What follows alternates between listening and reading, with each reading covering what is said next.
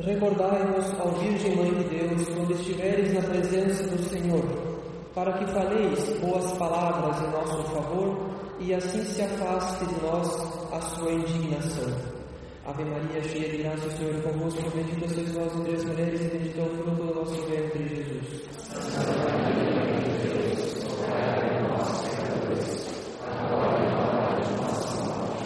Divino Abençoai-nos. Nossa Senhora da Piedade, rogai por nós. Santo Antônio de Lisboa, rogai por nós. Em nome do Pai, do Filho e do Espírito Santo. Amém. Caros fiéis, a antífona do ofertório da missa de Nossa Senhora das Dores se apropria de um versículo do profeta Jeremias e o converte numa oração à Santíssima Virgem, pedindo para que ela fale por nós boas palavras em nosso favor diante de Deus.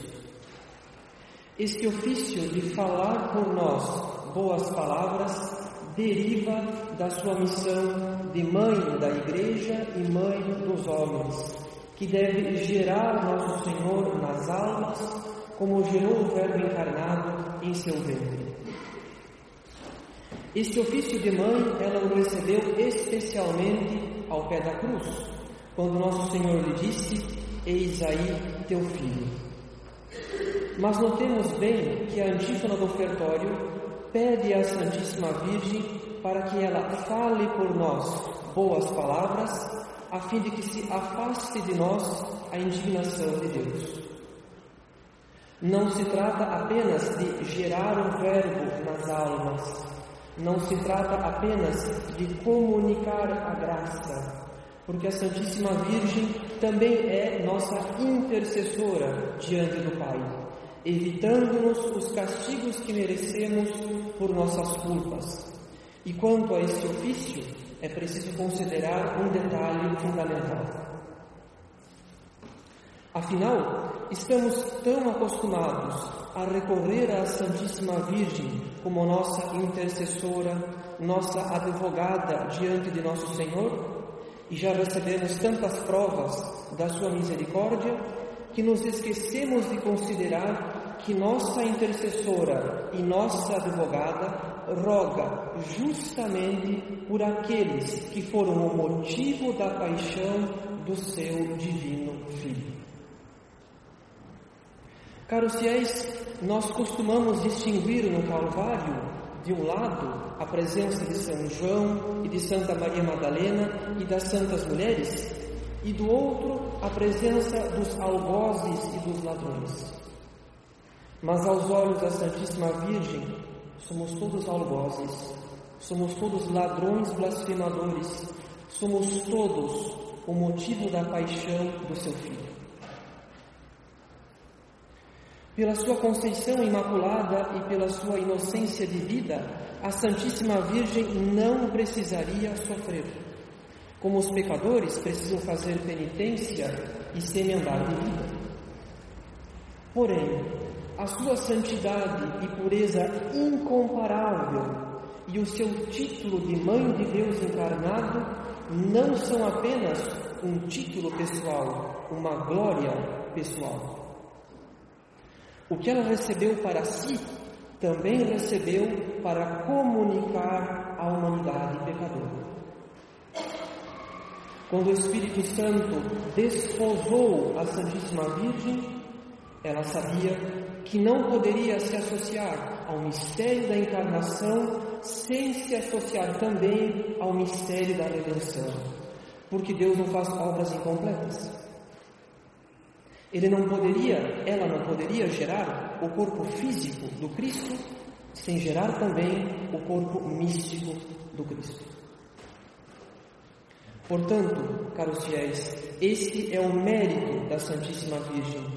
Ela aceitou ser a mãe de Deus encarnado para sofrer particularmente com Ele e assim ser estabelecida nossa mãe, nossa advogada e corredentora.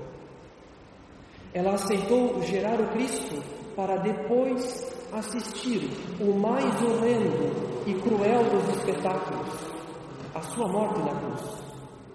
Ela quis ser mãe daqueles que dilaceravam o corpo de nosso Senhor, saído de suas entranhas. Ela quis ser advogada daqueles que ofendiam a alma de nosso Senhor, que é uma só com a sua própria alma de mãe. Ela quis rogar por aqueles que desprezavam a sua divindade, que ela sempre adorou reverente, como a mais humilde das criaturas. Sabemos que a dor da Santíssima Virgem é imensa, é incomparável, é um cálice de amargura que transborda, mas precisamos considerar também o quanto tivemos parte nesta dor. Pois assim como nosso Senhor teria se submetido à paixão para salvar um único pecador, a Santíssima Virgem também teria cooperado com a redenção como mãe e advogada de um só pecador que dela precisasse. A consideração das dores de Nossa Senhora, daquela que é santa e imaculada, mas que sofre terrivelmente pelos pecadores, sintetiza muito bem a união que há na vida espiritual entre o amor e a dor. Quem ama sofre pelo amado. Aliás, ninguém sofre a não ser por quem se ama. A Santíssima Virgem é o ápice do amor. Nenhuma criatura pode amar tanto quanto aquela que foi associada intimamente ao mistério da encarnação. Portanto, Nenhuma criatura pode ser mais delicada e sensível ao sofrimento do que Nossa Senhora. A união entre o amor e a dor é uma necessidade, porque de todos os presentes e provas de amor que alguém possa dar, nenhum é superior ao sofrimento.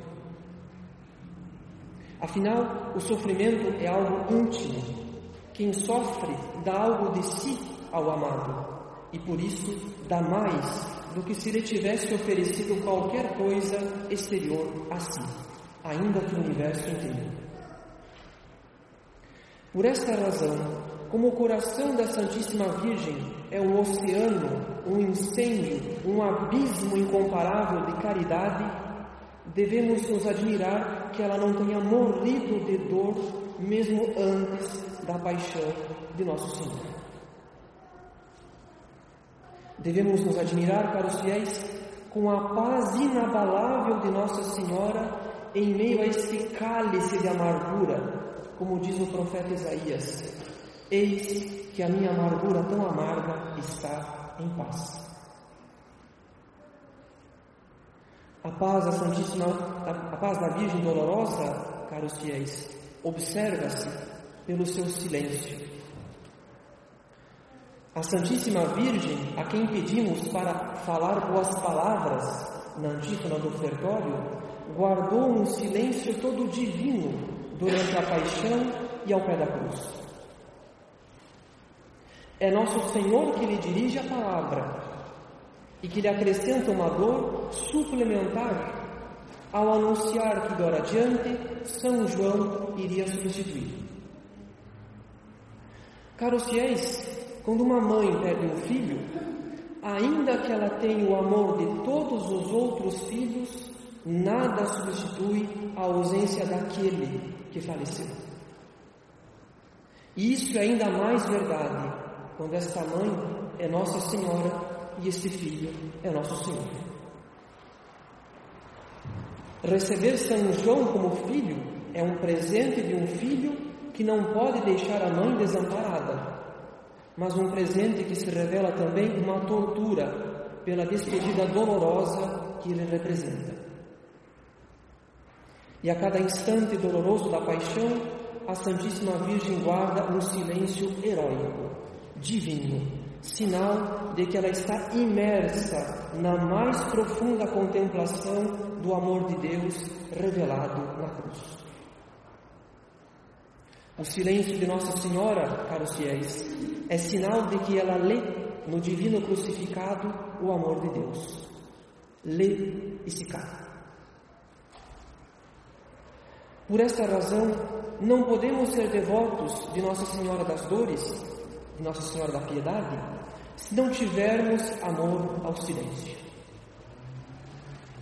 A virtude do silêncio não significa que não devemos falar nada, assim como a virtude da temperança não significa que não devemos comer nada. Por outro lado, como ensina a Sagrada Escritura, não pode faltar o pecado numa multidão de palavras. Quem modera os lábios é um homem prudente. É necessário moderar as palavras e amar o silêncio, caros fiéis, se quisermos crescer na vida interior. De fato, os santos amavam o silêncio, mas também eram almas do discurso e da escrita. À diferença de nós, os santos podiam falar por longo tempo, mas sem sair da presença de Deus e se referindo a Deus em todo o seu discurso. Portanto, se quisermos não pecar pelas palavras, devemos antes, a exemplo deles, amar muito o silêncio e praticar a mortificação da língua. O amor ao silêncio é bastante necessário à vida interior, porque Deus age no silêncio, falando à nossa consciência. Em contrapartida, a palavra é o rompimento do segredo interior. Quando falamos, revelamos nossos pensamentos, revelamos algo que antes era íntimo e pessoal. Portanto, quanto menos alguém se resguarda de falar, quanto menos se mantém em silêncio, quanto menos frequenta o seu interior, menos também ele se põe à escuta de Deus. Ademais, dificilmente uma alma mantém o fervor depois de ter falado muito, porque o excesso nas conversas perturba a alma e impede o recolhimento. O excesso no falar, caros fiéis, é um sinal de pouca vida interior e de muita dissipação. O excesso no falar não apenas é sinal de pouca oração, mas também de pouca prática das virtudes, porque a imoderação da língua é filha dos pecados contra a temperança e contra a pureza. Por outro lado, o silêncio move a contrição e a compulsão. Quem se cala, diz São Bernardo de Claraval, pensa em seus caminhos e procura emendar de vida, como diz o Salmo. Emudeci e me humilhei, e minha dor se renovou. O silêncio também inclina o homem a ser mais celestial do que terreno. Se um descendente de alemães viajar um dia para a Alemanha e não souber falar, falar alemão, não será tido como alemão, apesar das suas origens e da sua aparência, porque lhe falta a língua. Do mesmo modo, quem está no mundo, mas não fala das coisas do mundo, este claramente não é mundano, como se lê no Evangelho. Aquele que vem da terra é terreno e fala de coisas terrenas. O silêncio, ademais, é alimento para a vida interior. Sem silêncio exterior, dificilmente se obtém o silêncio interior, isto é, um verdadeiro aquietar-se dos sentidos, da imaginação, da memória e da inteligência em ordem à oração. Se a Santíssima Virgem, durante a paixão, preferisse se queixar de sua dor e se lastimar de sua pena, teria perdido de crescer na consideração de cada detalhe do amor divino manifestado na cruz. Nós também, quando nos queixamos e murmuramos, deixamos de ler os sinais do amor de Deus nas tribulações e contrariedades. Somente uma alma imersa num abismo de contemplação, teria guardado um silêncio tão divino quanto o da Santíssima Virgem durante a paixão. Eis aí a nossa mãe, eis quem devemos não apenas admirar e venerar, mas também imitar. Para tanto, caros fiéis, procuremos o recolhimento. Não há silêncio que resista à falta de recolhimento. Devemos limitar nossa frequentação do mundo a fim de não perdermos o fervor. A vida social não é um imperativo categórico absolutamente indispensável. A vida social não pode se sobrepor à vida interior.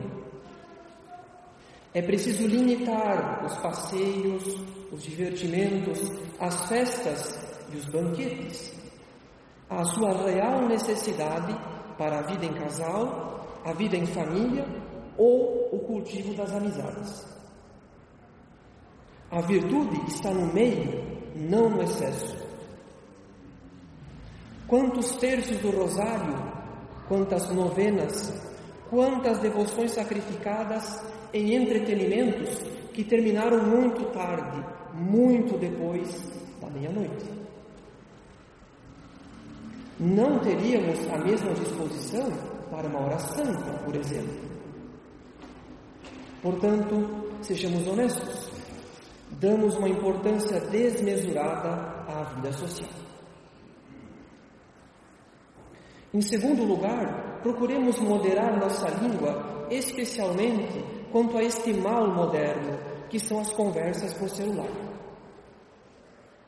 Perdemos um tempo considerável em conversas inúteis, quando não pecaminosas, contra a caridade e a pureza, tempo que rouba a conta gotas o nosso recolhimento e a nossa vida de oração.